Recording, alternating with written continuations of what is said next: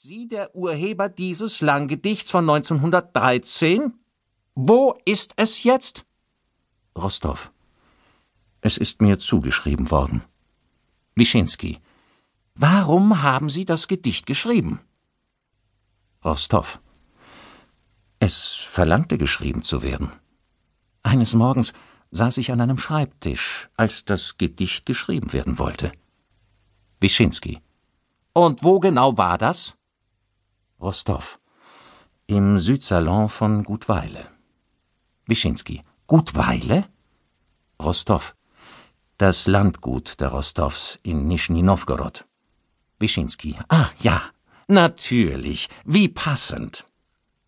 Aber widmen wir uns wieder dem Gedicht. Als es erschien, in den eher bedrückenden Jahren nach der fehlgeschlagenen Revolte von 1905, wurde es weitläufig als Aufruf zum Handeln verstanden. Stimmen Sie dieser Einschätzung zu? Rostov. Dichtung ist immer ein Aufruf zum Handeln. Wischinski liest seine Notizen. Und im Frühjahr des folgenden Jahres verließen Sie Russland und gingen nach Paris? Rostov.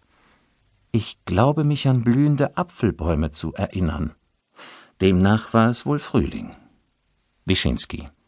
Am 16. Mai, um genau zu sein. Was uns interessiert, ist Ihre Rückkehr 1918. Es stellt sich die Frage, ob Sie zurückgekommen sind in der Absicht, zu den Waffen zu greifen und wenn ja, ob für oder gegen die Revolution. Rostov. Meine Zeit, zu den Waffen zu greifen, gehörte da schon der Vergangenheit an, fürchte ich. Wischinski. Warum sind Sie dann zurückgekommen? Rostov. Ich habe das Klima vermisst. Gelächter. Ignatow. Vorsitzender Wischinski, dürfte ich. Wischinski. Schriftführer Ignatow? Ignatow. Ich habe keinen Zweifel, Graf Rostow, dass manch einer auf der Galerie von Ihrem Charme überrascht ist. Ich hingegen bin nicht im mindesten überrascht. Die Geschichte hat gezeigt, dass Charme der einzig verbleibende Ehrgeiz der begüterten Klasse ist. Überraschend erscheint mir hingegen, dass der Urheber des vorliegenden Gedichts ein Mann geworden ist, dem absichtsvolles Streben offenbar vollkommen fremd ist. Rostow. Ich bin mit dem Eindruck aufgewachsen, das einzige Streben des Menschen sei es, Gott zu erkennen. Ignatow. In der Tat! Wie Ihnen das zugesagt haben muss! Das Komitee zieht sich für zwölf Minuten zurück. Ignatow.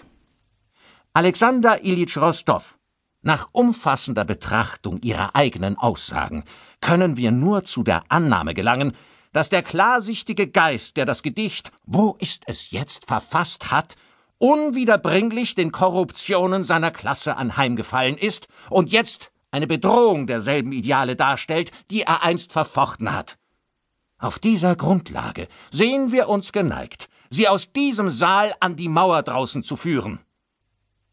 Für einige hohe Funktionäre sind Sie jedoch einer der Helden der vorrevolutionären Zeit. Deshalb kommt dieses Komitee zu dem Schluss, dass Sie in das Hotel zurückkehren sollen, wo es Ihnen so gut gefällt. Aber dessen können Sie gewiss sein. Sollten Sie das Hotel Metropol jemals verlassen, werden Sie auf der Stelle erschossen. Der nächste Fall. Unterschrieben von V.A. Ignatow, M.S. Sakowski, A.N. Kosarjew.